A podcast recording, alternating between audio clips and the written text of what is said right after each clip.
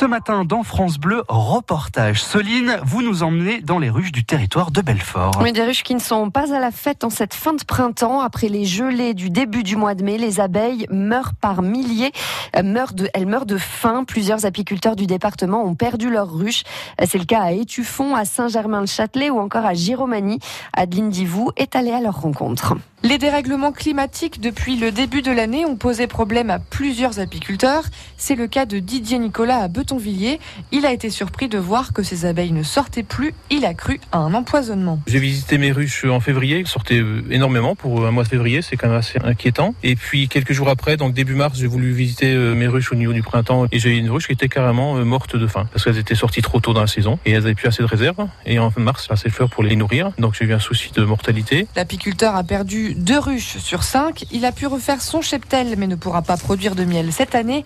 Une situation compliquée. Je me mets à la place d'apiculteurs qui n'ont que ça. Effectivement, c'est assez catastrophique. Thierry Brocard est technicien sanitaire apicole dans le département. Il est appelé par les apiculteurs en cas de souci. Il explique que le mois de mai est un mois charnière pour les abeilles. Elles stockent tout le long de l'année pour arriver à l'entrée de l'hiver avec suffisamment de provisions pour passer l'hiver. Sauf que l'hiver, elles ne se développent pas. Là, au mois de mai, elles se développent. Il leur faut énormément, énormément de nourriture tous les jours. Contrairement aux les abeilles ont des conditions bien à elles pour sortir butiner. Allez, 10-12 degrés, elles commencent à sortir. Déjà le matin, quand on est à 7-8, elles ne sortent pas. Euh, si on est inférieur, je ne le dis même pas.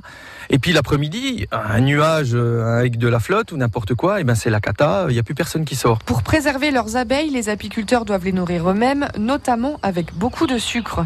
Quand c'est déjà trop tard, il y a des solutions pour recréer des ruches. En ce moment, c'est l'essaimage. Donc les ruches, elles sont censées avoir beaucoup de nourriture, se développer à outrance et donc faire des petits et essaimer, donc faire d'autres ruches. Et autrement, bah, il y a une autre façon. On récupère une ruche existante, on récupère des rayons, et puis on peut repartir comme ça naturellement, ou à défaut, on fait des élevages de rennes et on crée nous-mêmes nos ruches. Il y a plein de façons de faire des ruches, hein, de toute façon. Les apiculteurs espèrent que les températures ne chuteront plus dans les prochaines semaines. Toute la musique de France Bleu, quand vous voulez, où vous voulez, comme vous voulez. Sur francebleu.fr